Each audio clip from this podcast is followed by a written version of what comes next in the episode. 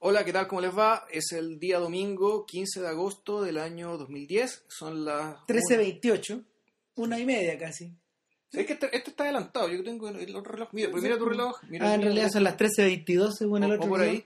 Se adelantó mi reloj. Bueno, el punto es que estamos en la edición número 51 de Civil Cinema, las películas que no nos avergüenzan. Y esta vez hablaremos de una película que yo me inclino a creer que cuando salió eh, fue una tremenda revolución. Ah, en realidad, en realidad fue una especie de bomba de tiempo que, que explotó, yo creo que antes de lo que muchos pensaban. ¿A qué nos referimos? Nos referimos a la aventura de Michelangelo Antonioni, una película que si uno la pone en el contexto de hoy, eh, ya resulta tremendamente revolucionaria porque las películas ya no se hacen de esa forma.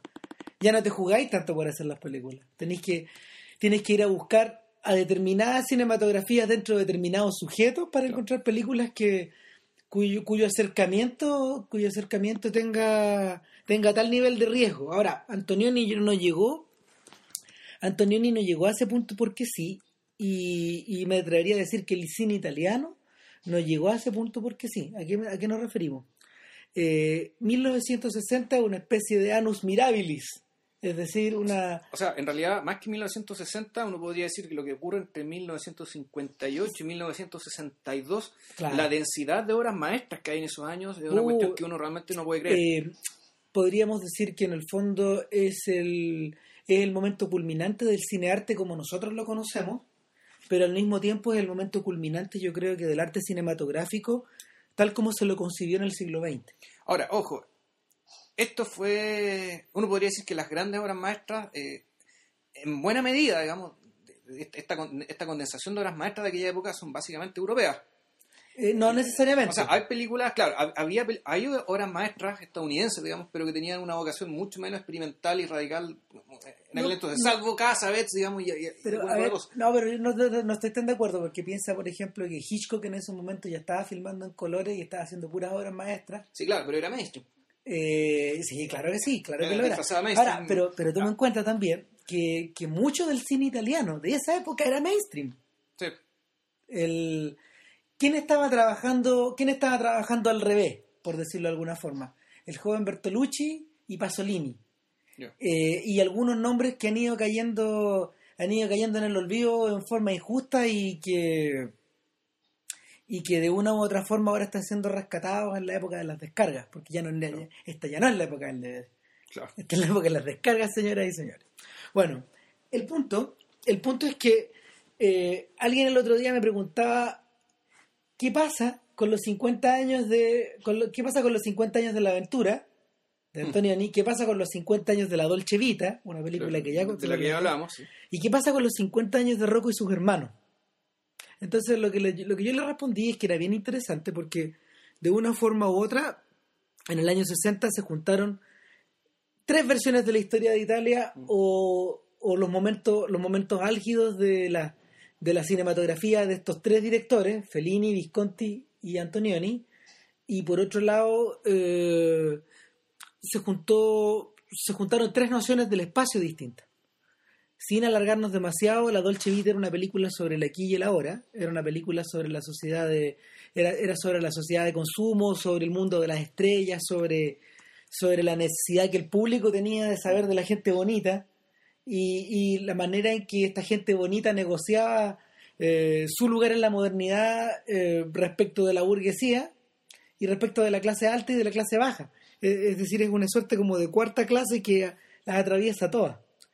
En el caso de Rocco y sus hermanos, eh, que estaba mm, ambientada en Milán en un momento que estaba ambientada en Milán en un momento mm, eh, un poco un poco anterior a, la- a los años 60 que cuando eh, que cuando se la filmó eh, refleja por un lado el interés novelesco de, de- refleja el interés novelesco de Visconti de, de contar una historia de contar una historia familiar de contar una historia sobre la sobre la antigua Italia sometida a cambios que no podía manejar en el fondo Mm. es la historia del inmigrante también es la historia de la gente que viaja al norte eh, en busca de trabajo Claro, Además, bueno, esa película en particular también tenía la tenía una fuerte impronta, como decía, novelesca, pero no cualquier, cualquier novela, sino que No, los personajes Rusa. y la dinámica entre los personajes, claro, eran, eran personajes de Dostoyevsky, todos ellos. Claro. O sea, partiendo por los dos hermanos en conflicto, Rocco, su hermano mayor, que no me acuerdo cómo se llamaba, y la niña, digamos, del triángulo principal, que son personajes, claro, que tenían toda la carga discursiva, espiritual, de culpa, muy propia de Dostoyevsky. Y, y en esa película, bueno, esa película es tan completa porque está en lo que hablaba, lo hablaba básicamente, es decir, el, es ver el cambio de un país, es decir, cómo el país antiguo se acerca y va y migra hacia Milán, que, bueno, naturalmente, que como bien se sabe, junto con Turín son las ciudades más prósperas e industriales de Italia.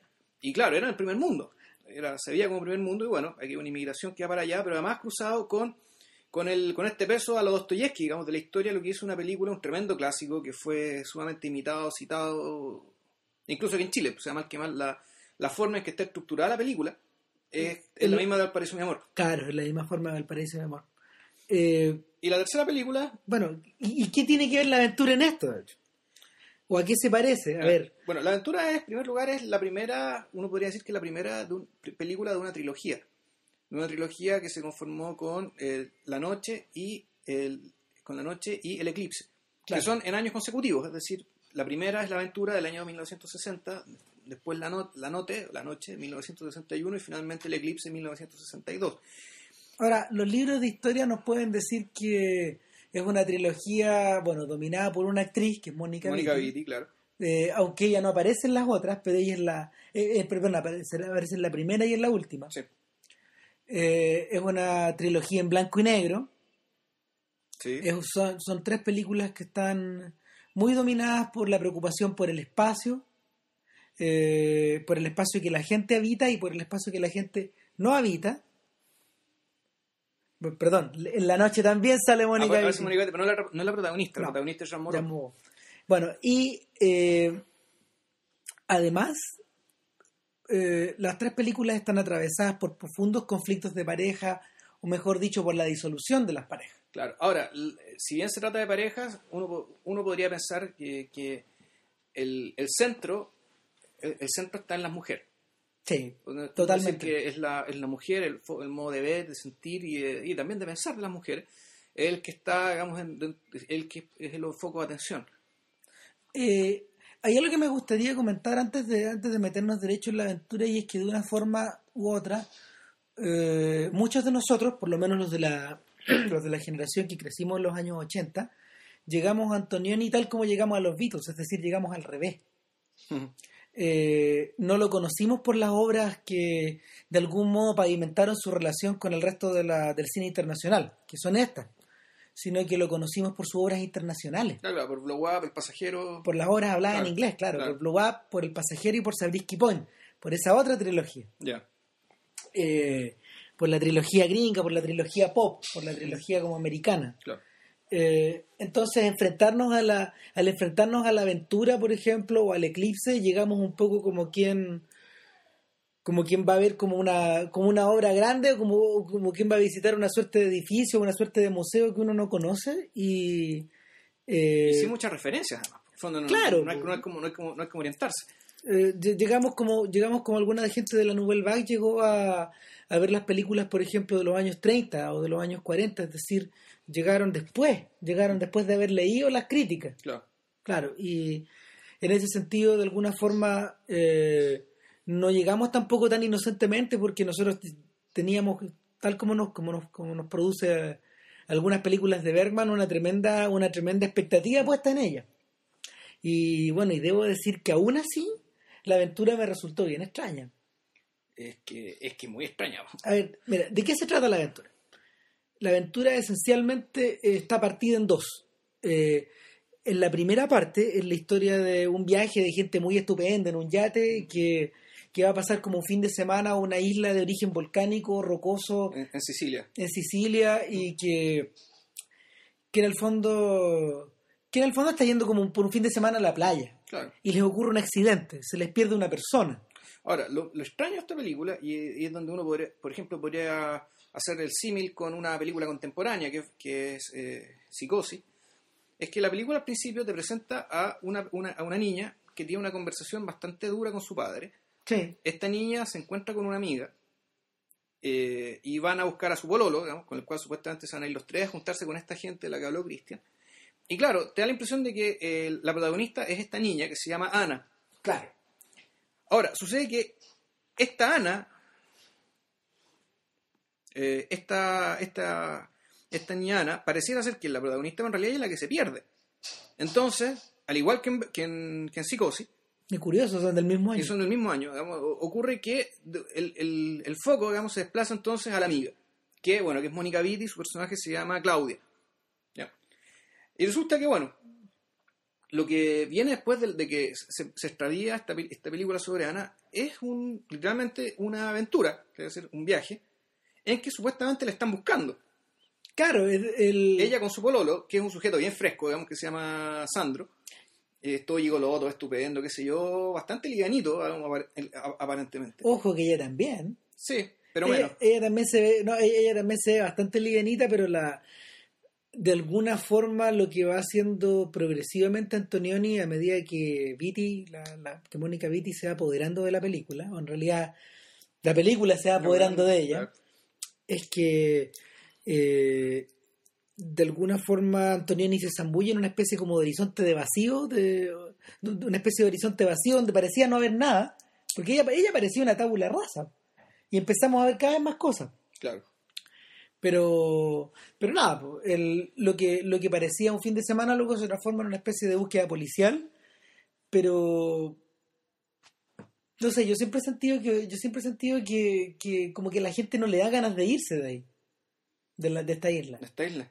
Es bien raro porque como que ejerce una atracción magnética, como que empiezan a- ya después empiezan a buscar porque sí esta niña. Claro, y, y, y es una sensación muy rara porque también nadie está seguro que si realmente es una tragedia o si esta niña se ahogó o si agarró un bote y se mandó a cambiar y está jugando las escondidas gastándole una broma.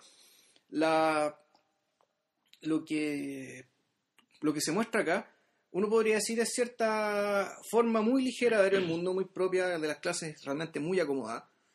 Y claro, uno podría pensar, eh, aquí, bueno, Antonioni está haciendo, está haciendo naturalmente una crítica, un retrato bien feo, bien duro y bien antipático de, de- de- de las clases pudientes, sino que todos sabemos que Antonioni era, era recontra comunista, ¿no? Sí, era, Súper, súper, súper.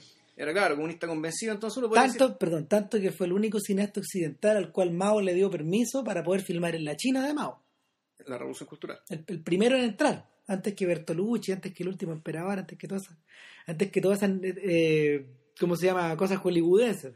Claro, entonces uno podría decir, bueno, aquí, ¿qué, qué está haciendo este gallo? Está, está haciendo un ajuste de cuenta, le está pegando palos a la clase, a la clase pudiente. Y sí, hay algo de eso, pero en realidad eso es lo, es lo menos importante de todo. Digamos. Si fuera solo eso, esta película no pesaría nada y sería una otra película del montón.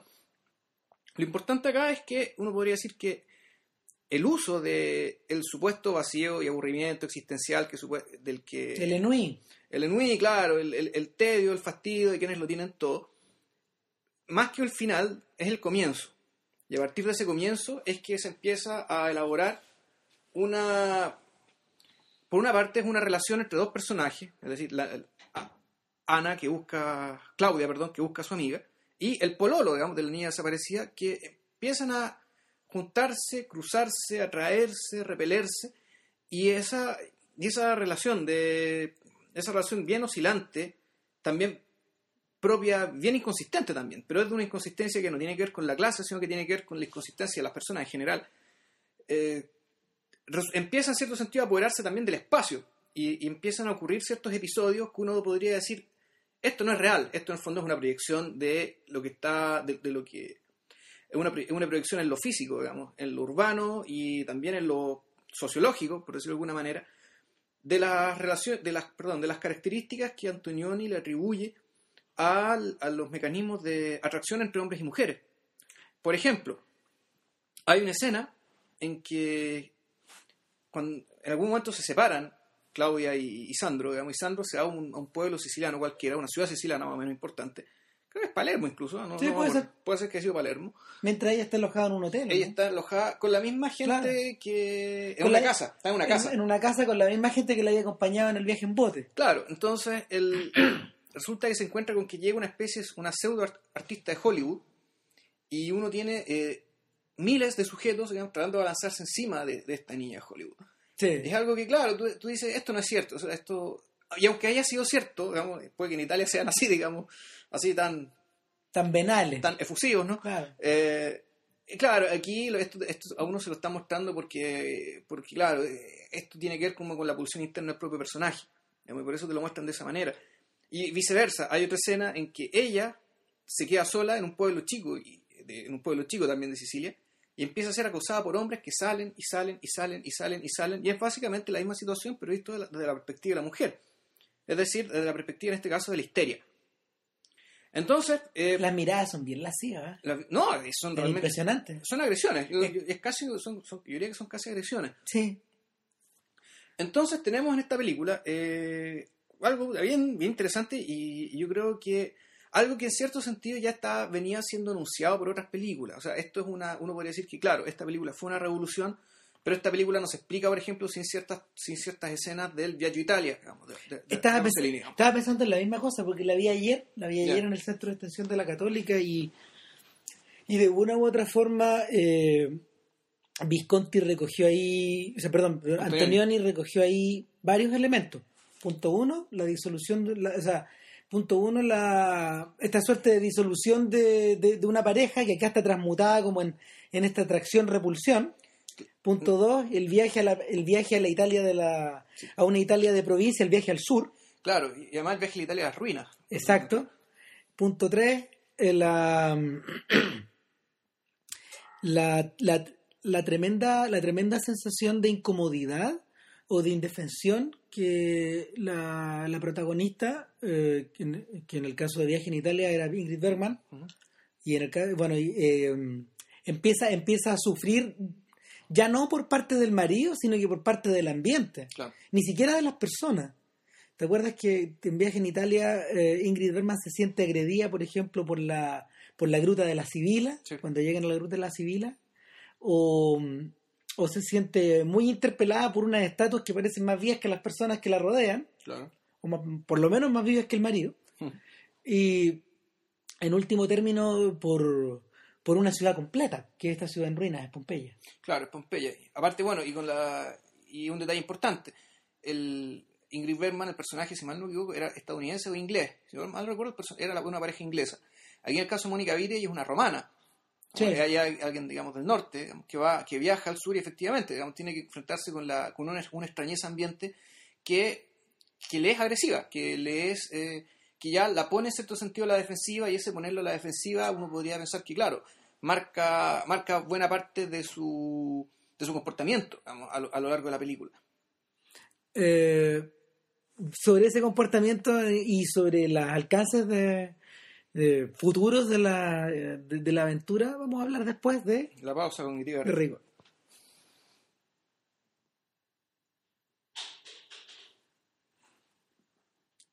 Por ahí leí el otro día, eh, no, no me recuerdo dónde habrá sido, probablemente en un texto acerca de Benders, que de un modo u otro la aparición de Antonioni, de, del Antonioni que hoy conocemos, no del Antonioni que filmó estas películas con Lucía Bosé, que en realidad era, que, que, que era crónica de un amor y, y la, la dama sin camelia, eh, que en el fondo se, se metía un poco más en el tema de, del drama post-neorealista. El Antonioni que conocemos ahora, el Antonioni de la aventura, de las amigas, del grito, etcétera, eh, la aparición de este personaje divide un poco en dos la historia del cine. No sé muy bien a qué se referían, pero sí sé que sí sé que de un modo u otro estos personajes estaban estos personajes estaban hablando un poco de la de que, de que después de la de que después de la irrupción del espacio como, como línea divisoria o como o sea, del espacio filmado, como línea, ya sea como línea divisoria o como lugar que te invita, por el, por el cual tú te desplazas y en el fondo un, un personaje más de la película eh, y es un personaje que te envuelve o te repele o te acoge. Eh, después de eso, ya solo quedan lo- los cineastas europeos comenzaron sistemáticamente a reelaborar, a reelaborar lo que, lo que había venido antes. De hecho, hay un libro, por ejemplo, que se llama, no sé, El cine italiano de Ángel Quintana, que se, se detiene en el año 61 Eh, ¿Por qué? Porque de ahí para adelante comienzan dos cosas. Comienza la radicalización política del cine italiano eh, y por otro lado comienzan los comentarios post-Antonioni. De alguna forma el hacer cine para estas personas, para gente, por ejemplo, como Wim Wenders o para gente como... o para gente como Hou Xiaoxian en, en Taiwán o para, o para el mismo Kiarostami, la presencia de Antonini ya no, ya no, era- ya no podía ser ya ya no podía ser pasada por alto. Es decir, tú puedes, por ejemplo, prescindir de un Bergman, o puedes prescindir de un Truffaut, o incluso puedes prescindir de puedes prescindir de un Fellini, pero de Antonioni, el, de Antonioni el único cineasta actual del cual tú no puedes prescindir si ves las películas, si ves las obras maestras contemporáneas. Tanto así, por ejemplo, que su presencia se siente en cosas tan comerciales como en Batman The Dark Knight. O sea, la, la esta noción arquitectural del espacio que, que heredó, por ejemplo, de, que de Antonioni heredó Michael Mann, Mm. se traspasó a, a, a esta, esta- a esta clase de películas. Fíjate, para mí eso. Mira qué raro. A, a mí, más que el tema de la arquitectura, lo que me, lo que me pareció radicalmente nuevo, digamos, de, la aventura, ahora que la volví a ver, es el carácter más bien escultural que se le da a los actores, sobre todo a la figura humana. En el sentido de que la- las personas están. Es muy raro. Las personas están filmadas y se les hace hablar de tal manera que tienen que tienen el aspecto de la suspensión típico, digamos, muy propio de la arquitectura, perdón, de la escultura. Esto de que de pillarlos en un momento muy puntual, muy significativo, y que ese momento en cierto sentido está suspendido, no está realmente terminado, no está realmente consumado, no está devenido en otra cosa.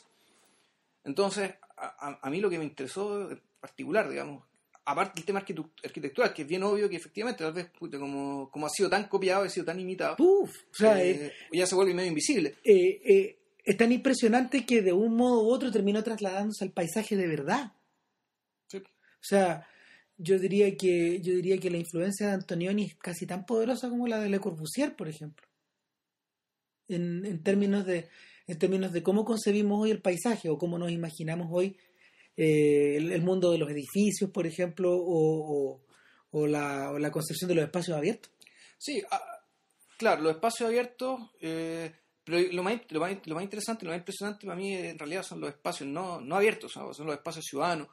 Eh, hay un, naturalmente que hay un, hay un ojo para ver la, la geometría de estas cosas, digamos, además de ver, de, de ver las líneas, de ver las confluencias, de ver los contrastes, de ver los ángulos, que uno podría decir, bueno, tampoco lo inventó Antonioni No. en, en términos artísticos. Eh, por ejemplo, las- ya esto es parte de una tradición que viene, digamos, desde de la tradición pictórica italiana, O sea, si uno, fix, si uno se desde fija... Chirico y desde antes, desde gente como Canaletto o, Claro, po. que- o- u otros pintores, digamos, que ya se me- no se me la- no, no- no recuerdo bien, digamos.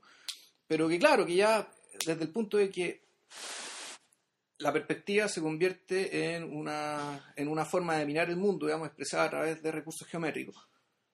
Eh, resulta claro, Antonioni lo que hace es llevar eso al cine y, eh, y además y cruzarlo con el tema de los sentimientos de los personajes. Entonces hay escenas memorables como la visita aquí a un, un pueblo fantasma, ¿sí? ¿Te acordáis? La aventura Sí. que van junto a un pueblo fantasma y que el pueblo eh, no hay nadie y lo único que hay son, bueno, una iglesia cuadrada, unas casas cuadradas, Los objetos son los que los están recibiendo. claro, y, y bueno, y no es casual, por ejemplo, que, el, por ejemplo, en esta película de Tarkovsky, La Nostalgia, o Nostalgia, Ah, claro. efectivamente lo, lo que hace lo que hace Tarkovsky ahí es poner el contraste, eh, es- es marcar el contraste entre los espacios propios de la fe atormentada suya y uno podría decir eslava, esta ciudad, esta, estos como estos, estos, estos peladeros desiertos Esto- esto de- basurales, digamos, Exacto, esos, esos desiertos que en el fondo son desiertos mentales. claro, pero llenos de caos, de desorden, de objetos botados tirados en el suelo, versus las construcciones italianas.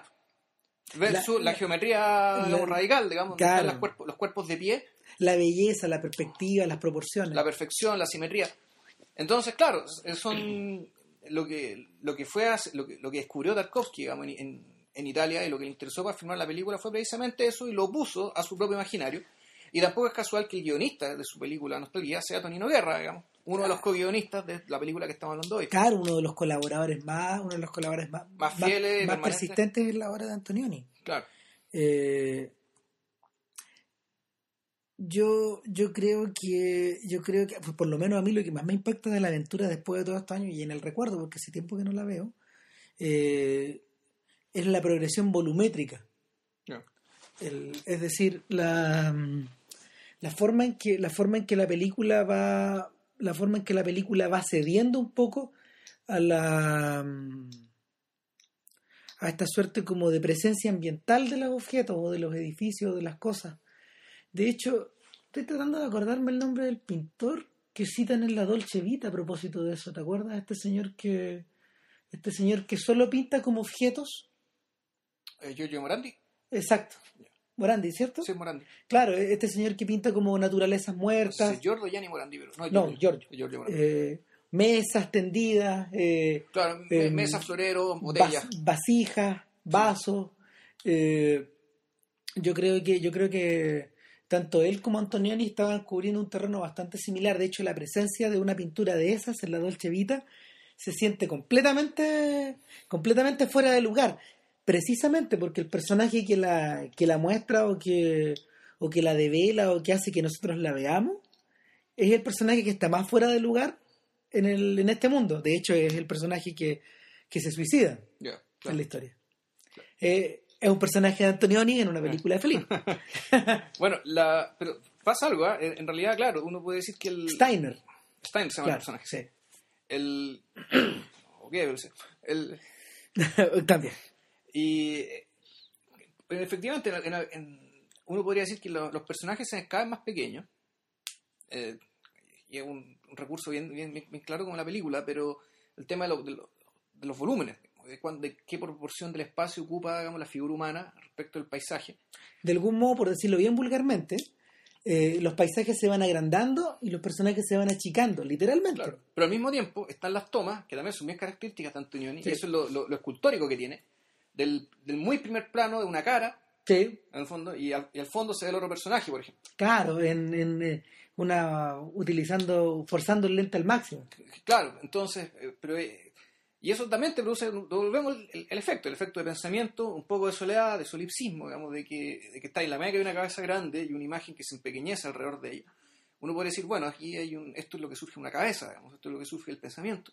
Y de hecho, bueno, una de las cosas bien divertidas de esta película, del todo lo que quería usted saber de sexo, digamos, que hay uno de los cortos de esa película de Woody Allen, es una parodia de Antonioni. Todo el rato, sí. Pero muy, muy divertida y, y, y, extrema el recurso, digamos, o sea, viendo, viéndola me di cuenta, dije, ah, este tipo está agarrando al tanteo a Tolioni. No, y, y, en la película siguiente, la película subsiguiente, en Bonnie Gruchenko agarra para el tandeo a Bergman con estas, con estas tomas como frontales de mujeres o, de perfil. Sí, claro. Claro. Ahora, aparentemente en aquel entonces Woody Allen lo que, lo que podía hacer, digamos, con estos recursos que le están enseñando desde Europa va a ser agarrarlos para el tandeo. No, pero en el fondo lo que en el fondo lo que estaba probando Allen en esas películas era su validez cultural como objeto de crítica también.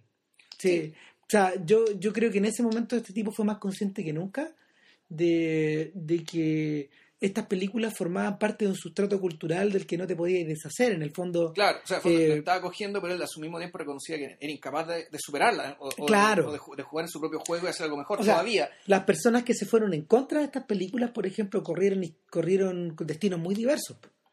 Eh, o sea, en la, en la medida de que más uno se entera, por ejemplo, de no sé, pues de los destinos de de los destinos de ¿cómo se llama el que de Francesco Rossi, por ejemplo. Ah, ya. ¿Cachai? O, o, de este señor que hizo el posto, hermano Olmi, hermano Olmi claro. o el mismo Pasolini, son todas personas que en el fondo iniciaron una suerte de diáspora por roseliniana y que los mandó a distintos lados y a distintas partes del mundo. Pues a Olmi lo, lo mandó a encerrarse sobre una Italia que estaba en el fondo luchando contra contra las propias presiones de, su atavismo. Sea, algún día esperemos, espero que vamos a, comentar Il Posto y, y, y, los novios. Dos películas extraordinarias respecto a ese tema. Y que además tienen, tuvieron un tremendo impacto acá, en países como los nuestros. Tremendo. Tremendo. Tremendo. O sea, no solo en, la, no solo en las películas chilenas, sino que en la obra de cineasta, perdón, en la, obra, en la obra pictórica, perdón, en la obra fotográfica de gente como la, como Sergio Larraín, por ejemplo, o Lucho Borot, incluso. O sea, esa gente inexplicable sin toda esta, sin todo este, sin todo este pasado de algún modo europeo o, particularmente italiano o, en blanco y negro. Y eh, el, el, otro, el otro, Eh, eh, el, el otro aspecto de esta película es esta cosa como media teutona y alemana, que de algún modo fue absorbida por fue absorbida como propia por estos alemanes por estos alemanes jóvenes que encontraron en Antonioni y en Visconti en último término eh, una suerte de padres fundadores o, o de refundadores de una de una cinematografía que había quedado literalmente en suspensión o sea, no es posible explicar ni París, Texas, ni el estado de las cosas, ni el transcurso del No, no, tiempo. Eh, en algunos casos, incluso hay gente como hay gente como hasta Herzog que les debe que les debe un poco de esta Sí, de, de- de esta como de esta como noción espacial de las cosas. sí, no, claro, pero París, Texas, por ejemplo, eh, Texas inexplicable. No, inexplicable, no. No. O sea, hasta la hasta la manera como de plantear los conflictos familiares, todo eso. Eh, lo interesante es que el propio Antonioni para esa época ya estaba, ya se había removido de esta cuestión. Antonioni, de un modo u otro, eh, yo creo que fue un poco víctima, tal, tal como un poco le ocurrió a Bergman a principios de los 70. Fue un poco víctima de la de esta, de esta especie como de tremenda fama que, que acumuló. Eh, después de la aventura, después del eclipse, yo creo que él mismo no quiso empujar más allá los límites de la disolución. A mí todavía me da vuelta eh, el final de la aventura, que en realidad da lo mismo si lo contamos o no, porque En realidad, nunca, aquí nunca hubo suspenso, así que. no, pues nunca hubo suspenso. O sea, eh, transcurre, si no me equivoco, en un hotel donde estos personajes han llegado después de sus después de sus Claro. distintas después de sus distintas aventuras o después de sus distintas correrías. Es un hotel donde donde en el fondo Es ella un hotel- un hotel internacional donde eh, hay una banda que toca música, la gente Claro. baila, mucha gente, gente muy rica, eh, muy cosmopolita. Pero en. Sicilia, o sea, hay gente que estaba probablemente veraneando, hay gente del norte que va a Sicilia sur gente a, tomar, de paso. a tomar sol, digamos, Claro. porque, bueno, Y- el Mediterráneo. Bueno, y ahí pasan varias cosas. Uno, eh, Mónica, no me recuerdo el nombre, ¿cómo se llama? Eh, Es una Claudia. Claudia, Claudia comprende que eh, la búsqueda de esta chiquilla, de su amiga, ya no tiene sentido. Claro. Ya no va a aparecer. O se murió o ella no quiere que la encuentre. Da, da lo mismo No. en cualquiera de los casos. Dos, comprende que la historia que ella, ella, ella mantuvo con Sandro eh, es cosa finita, se acabó. ¿Eso crees tú? Yo creo que sí, yo creo que sí, de la forma como la conocimos. Eh, no sé, mis recuerdos de la aventura, mis recuerdos de la aventura eh, tienen que ver con un tremendo carrete y un despertar eh, del final de la aventura. Un, Claro. un despertar donde en el fondo los personajes se dirigen, tal como el lado del Chevita, un poco hacia ninguna parte. El lado del Chevita van como hacia, van como hacia una playa, una al amanecer. No, claro, pero aquí es distinto. No, Aquí- porque es distinto. Aquí, Sí. aquí, aquí salen como para afuera y, y se cruzan unas cuantas palabras, pero Ni siquiera. ni siquiera. Aquí ¿no? lo, lo que, aquí lo que pasa es que ella, eh, ella en algún momento ya cree que tiene una relación con Sandro. Y resulta que en la noche Sandro no vuelve a la pieza. Ella despierta va a molestar incluso a la, a la marquesa aristócrata, que era como la anfitriona de todo esto. Y le pregunta si ha visto a Sandro.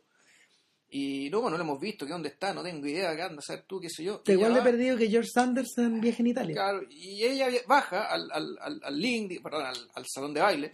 Y ahí está el Y suyo. resulta que Sandro ahí está arrancando a lo mejor con otra cristiana. Probablemente la misma modelo estupenda que ha dejado en la bataola, digamos, en, la en, en en Palermo. Y, y ella se va, se va corriendo, Sale. sale, Sí. sale, sale del, del- del edificio, sale del terreno correspondiente a este hotel y se va a una iglesia que está un par de cuadras de ahí. Eh, y él la sigue, eh, él la sigue, la encuentra, se sienta en un banco y se pone a llorar arrepentido. Básicamente un un poco diciendo ya como, como reconociendo que tocó, que tocó fondo. Que está. Que básicamente a partir del condor, a partir del, eh, de, la, de la reacción que provocó en ella, digamos, él entiende o cree entender que parece que realmente la quiere y que ya quiere cambiar de vida, pero no, no dice nada. O sea, todo esto funciona sobre la base Sí, de sin, sin diálogo. sin diálogo, gestos, eh, tomas al lado de una iglesia, esto es bien importante, de un muro. Es una iglesia, pero en realidad lo que sea es, Es un muro largo, un, Un muro, muro gris. alto, un- claro. no, no un muro gris, un muro, un muro negro prácticamente, Y de muy alto. ladrillo. Muy alto, muy, alto, y claro, y de fondo que se ve, y de fondo, bueno, se ve una tremenda vista. decir, Y abajo hay otro muro, abajo es como Sí. otro muro, una especie de muro blanco que en el fondo da la impresión de que está, de que lleva como un camino hacia abajo. Claro, entonces aquí... Está Bueno, hay- dividida, está dividida en dos la Claro. pantalla. entonces hay la impresión que te da que aquí no está terminando algo, sino que está empezando algo. Eh, Esa, digamos, esa es la impresión que tengo yo. Yo no, yo pienso al revés. Yo tengo la sensación de que en el fondo eh, lo que se está acabando, lo que se está acabando, esta suerte de paréntesis que se abrió. Esta, suerte- esta suerte de paréntesis donde en el fondo era un todo vale o un nada vale Claro. eh, en las vidas de ellos dos. Y, y que a partir de ahí, o tú lo llenáis con algo, o lo terminas de vaciar por completo. Claro. Ahora, uno podría, y aquí ya podríamos irnos a cuestionar, por ejemplo, otras cosas.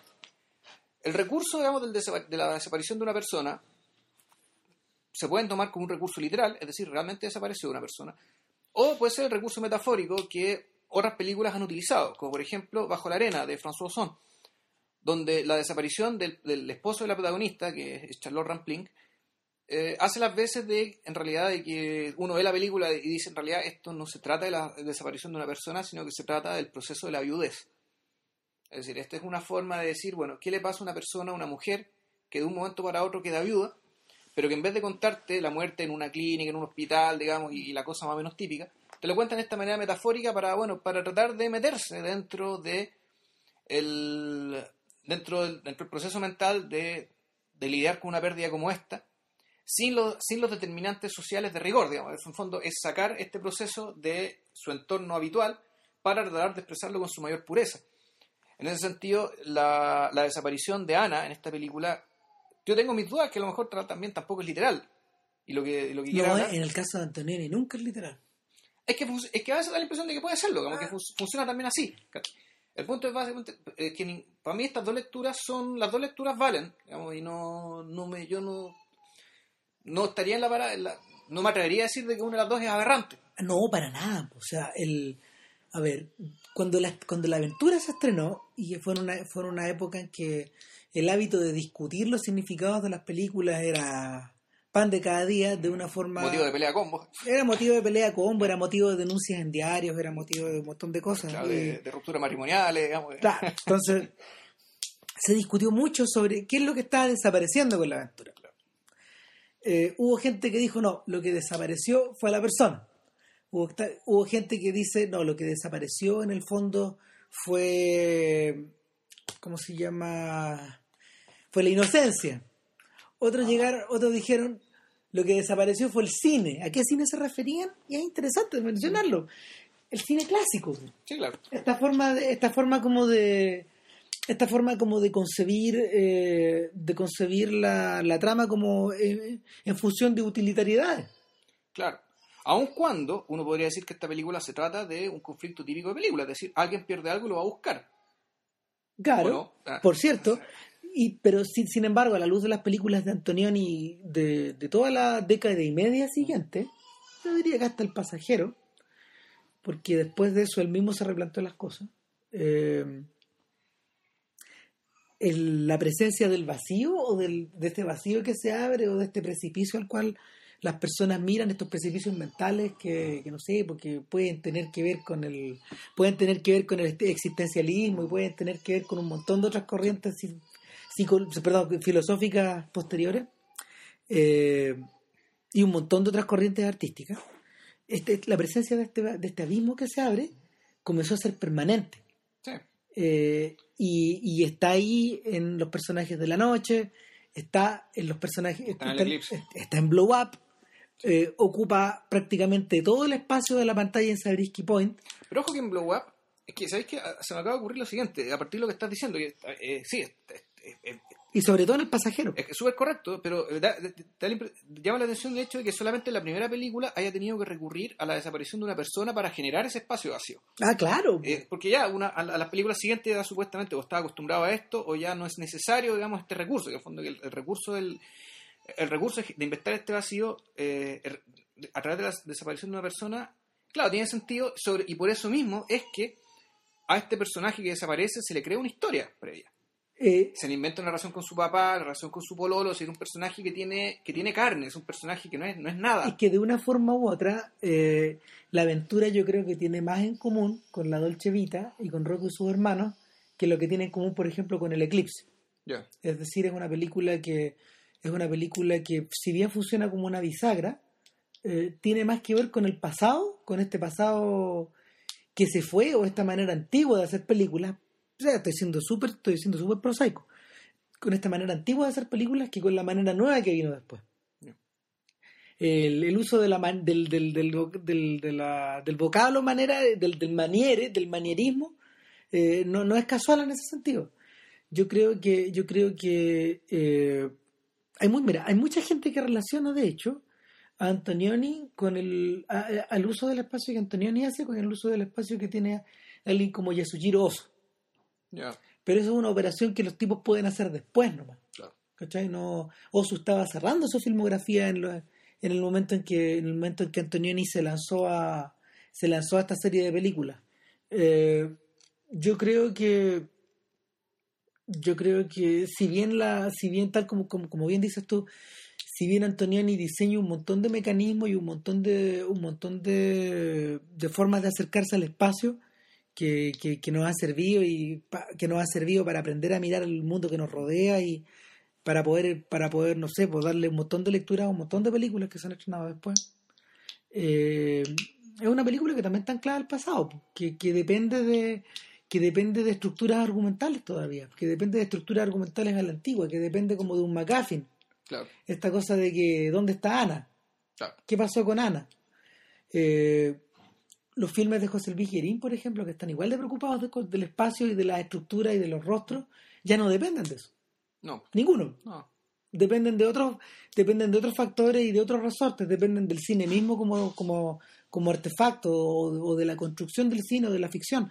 De hecho, mientras tú estabas, te estabas refiriendo esta, a, la, a la forma como de, de construir esta, esta película, esta forma clásica de construir la película, yo pensaba que el mismo Godard, por ejemplo, estaba lidiando con, siendo harto menor y siendo bien alumno de Antonioni, de Antonioni y reconociendo su tremenda deuda y nada, pues hasta el día de hoy Godard se siente como una suerte de, de sub Antonioni, mm. aunque muchos piensen que es al revés, que, que, que en el fondo él, él, es su propio árbol. Eh, Godard mismo estaba discurriendo la, la manera de, de, poder acabar con la dependencia de los géneros o acabar con la dependencia de las estructuras de, de las de las estructuras argumentales para poder contar sus películas. O sea, de hecho, eh, Sin Aliento, otra película que cumple hace 50 años, eh, es una suerte de ejercicio, de ejercicio al respecto, ah, de, trabajo sobre la banalidad de tirar las balas. Claro, en el fondo lo que hacía, lo que hacía Godard era la primera fase, digamos, para desconstruir esto era hacerlo evidente. Entonces, sin aliento lo hacía de esa manera. ¿En, en, qué película era? Era, si me acuerdo, en Pierrot Le Fou, donde se decía, bueno, ¿cómo se hace una película? Con balas, una chica bonita, y empieza a lograr. Todas las cosas, digamos, que, que, todos los requisitos que el cine americano, el cual también aprendió, estudió y admiraba mucho, eh, todos los ingredientes con los que se hizo lo que se llama el, el, cine, el cine clásico, digamos, el cine clásico americano. Entonces, bueno, ¿qué hacía él? Eh, hacer las cosas conscientes y mostrarlas todas y ponerlas sobre la mesa. Claro, de hecho, la, la, la fisicidad o la corporeidad de esta película que va corriendo delante de la. que va corriendo frente a nosotros en la pantalla, como que. como que se hace más carne que nunca. Claro. Pese a que está completamente deconstruida. En cambio, la, en, cambio, la aventura no es así. La Antonioni es algo, yo creo es mucho más sutil. Eh, sutil en el sentido de que, en primer lugar, no, no necesita poner todo sobre la mesa. O, o, mejor dicho, las cosas sí se ponen sobre la mesa de una manera muy distinta.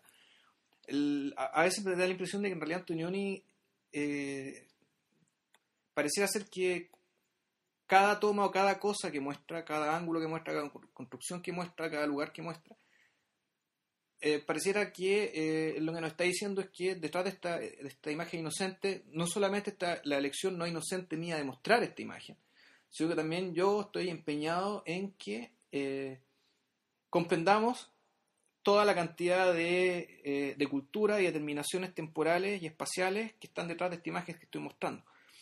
Y esa, y esa cantidad de determinaciones, que son dadas por referencias a otras artes, por una parte, pero también, digamos, a los objetos mismos, a las cosas mismas que están ahí, eh, y a su distribución en el espacio, es lo que termina, digamos, haciendo posible que nosotros podamos interpretar eh, qué pasa entre dos personajes que no dicen nada.